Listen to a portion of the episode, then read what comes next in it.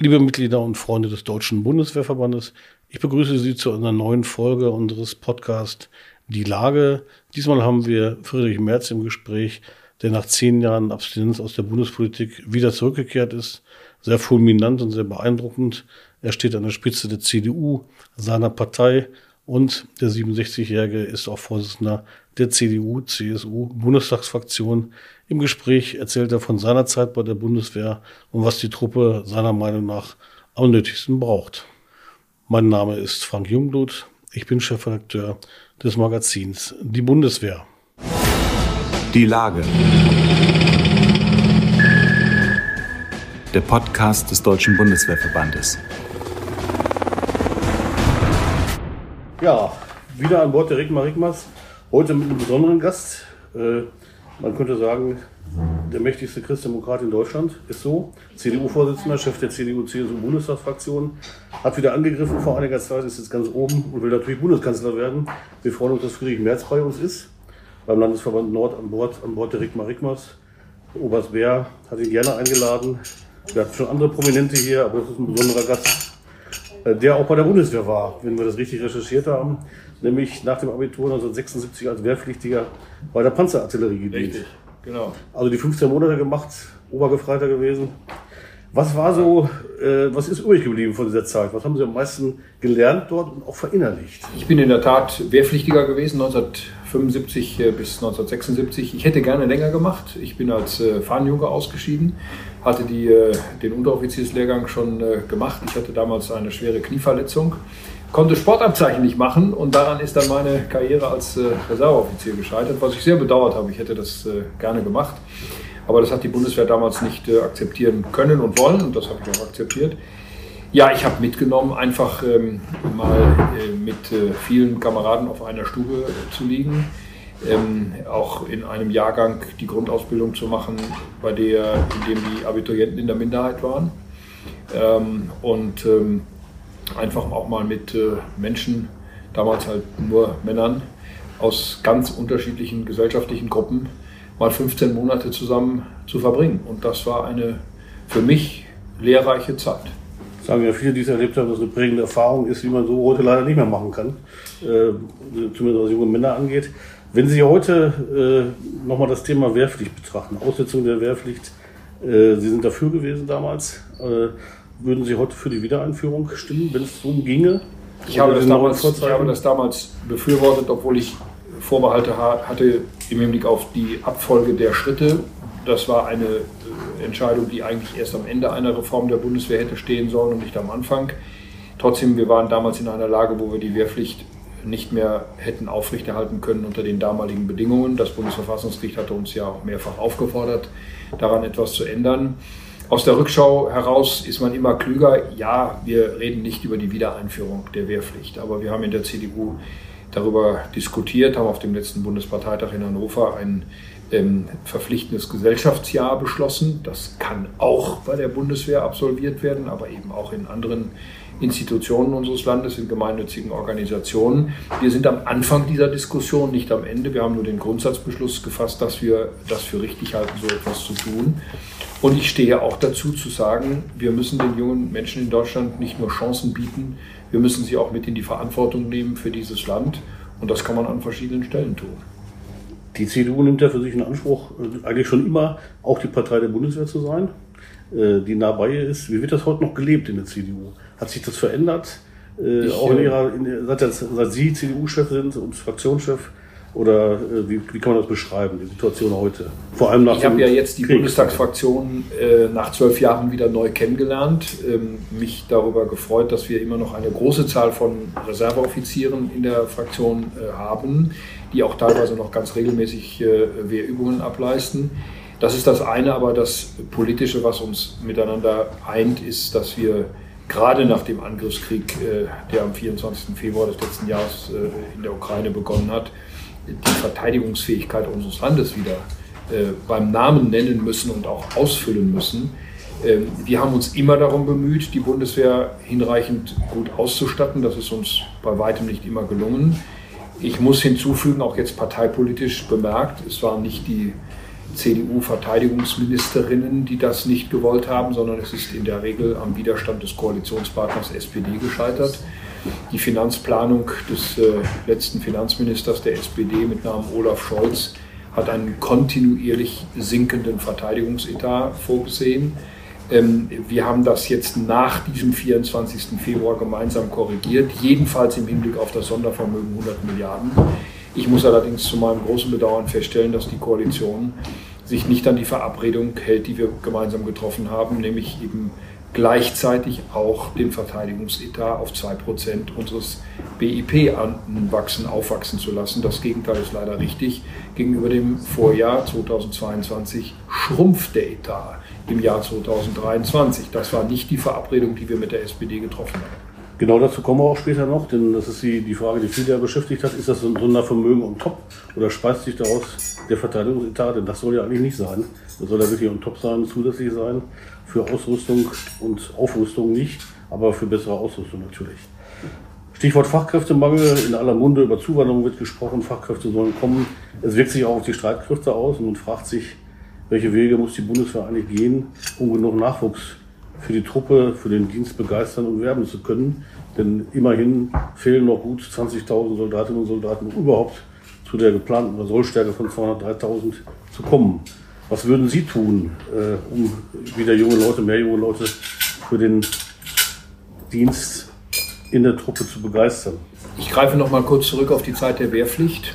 In dieser Zeit haben sich, wenn ich die Zahl richtig in Erinnerung habe, rund die Hälfte der Berufs- und Zeitsoldaten aus den Wehrpflichtigen heraus rekrutiert. Das heißt, äh, die Hälfte derer, die länger gedient haben und die später Berufssoldat äh, äh, geworden sind, waren zunächst einmal Wehrpflichtige, die gar nicht daran gedacht haben, sich möglicherweise mal auf Zeit oder auf Dauer für die Bundeswehr zu entscheiden. Dieses Rekrutierungspotenzial fehlt der Bundeswehr jetzt seit über zehn Jahren. Das hat Folgen auch für die Zusammensetzung, auf die Zusammensetzung der Streitkräfte. Trotzdem müssen wir jetzt mit der Situation umgehen, so wie sie ist. Ähm, die Streitkräfte müssen attraktiv werden für junge Menschen, auch für junge Frauen. Wenn ich äh, Bundeswehrstandorte besuche, insbesondere in den Auslandseinsätzen, bin ich immer tief beeindruckt, auch von der Zahl der unglaublich engagierten Frauen, ja. die in der Bundeswehr Dienst leisten. Das ist eine Erfahrung, die ich noch nicht machen konnte, als ich Wehrpflichtiger war. Das ist sicherlich eine Veränderung zum Guten aber auch hier zu werben, dass zum Beispiel der Dienst in der Bundeswehr mit einer Familie vereinbar ist, ist eine Aufgabe, die sich in einer ganz anderen Dimension jetzt nochmal äh, stellt. Das gilt übrigens nicht nur für die Frauen, das gilt auch für die Männer, die heute mehr Zeit haben wollen für die Familie, die mehr Rücksicht nehmen wollen auf die Familien, was ja auch gut und richtig ist. Also die Attraktivität der Streitkräfte hängt nicht nur von der Bezahlung ab, sondern hängt auch von der Attraktivität des Dienstes, von den Entwicklungsmöglichkeiten, auch dann vielleicht nach einer Zeit in der Bundeswehr jenseits der Uniform. Was macht man dann im zivilen Leben? Welche Chancen hat man der Fortbildung, der Ausbildung, der Weiterbildung in der Zeit der Bundeswehr? Da kann man, glaube ich, noch viel tun, aber ich würde sagen, wir haben auch schon viel getan. Die Bundeswehr ist ein guter und attraktiver Arbeitgeber. Das ist definitiv so. Parteien leben vom ehrenamtlichen Engagement, das wissen Sie äh, am besten. Genauso natürlich wie Berufsverbände, wie unser Bundeswehrverband. Eine neue Umfrage, und die hat einen schon zweifeln lassen, hat vor ein paar Wochen gezeigt, dass nicht nur das Vertrauen in die Bundesregierung schwindet, sondern überhaupt grundsätzlich Menschen in Deutschland von der Demokratie und ihren Institutionen ja, sich mehr oder weniger abwenden, enttäuscht sind, das Vertrauen schwindet.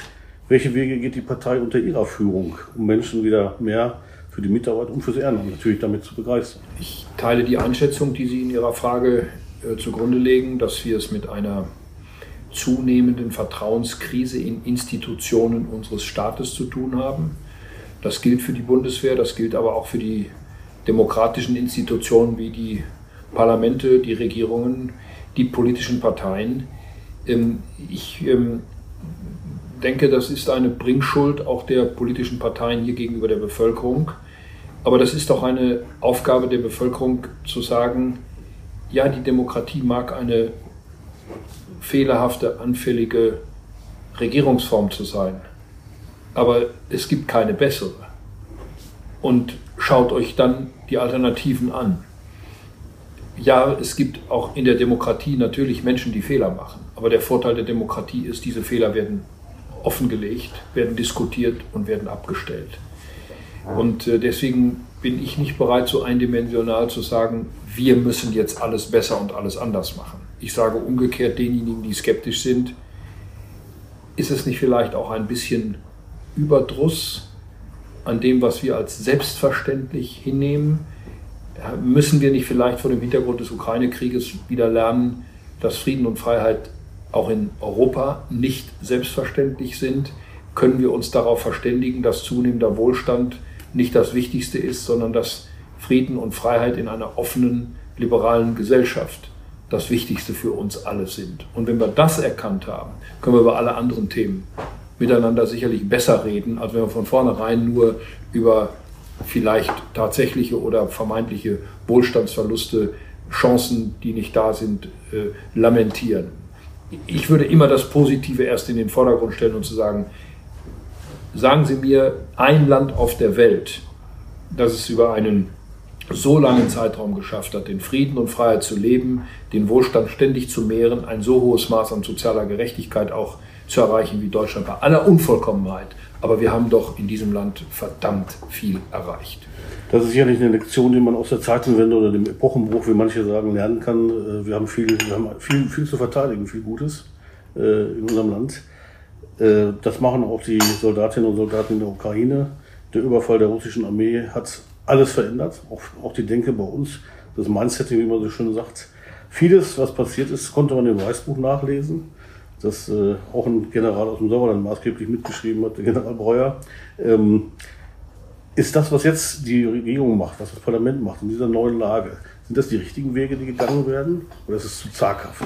Ich habe den Weißbuchprozess ähm, vor zehn Jahren, als er begonnen hat, mitverfolgen können, weil auch die Atlantikbrücke, deren Vorsitzender ich damals war, mit einbezogen wurde in Teile der Arbeitsgruppen. Deswegen ist dieses Weißbuch, was 2016 dann veröffentlicht worden ist, ist schon eine gute Grundlage für die Verteidigungspolitik von heute. Allerdings, und Sie haben es selber gesagt, der Krieg in der Ukraine hat noch einmal alles deutlich ähm, hervorgehoben, was jetzt notwendig ist, vielleicht mehr als im Weißbuchprozess angenommen. Die Bereitschaft in der Bevölkerung, sich mit Verteidigungspolitik, der Notwendigkeit der Verteidigung schlechthin zu beschäftigen, ist selten so hoch gewesen wie in den letzten zehn Monaten.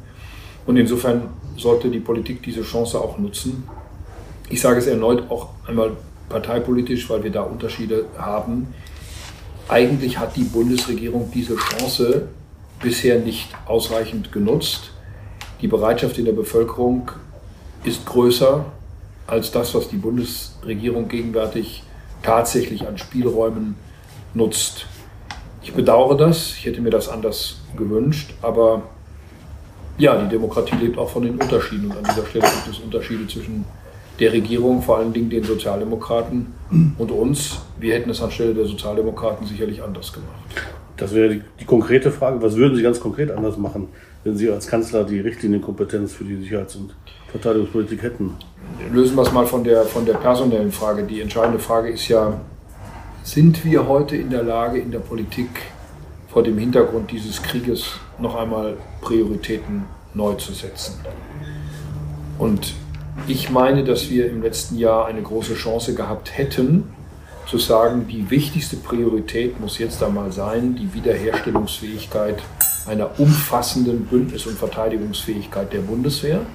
Und dahinter muss manches andere zurückstehen.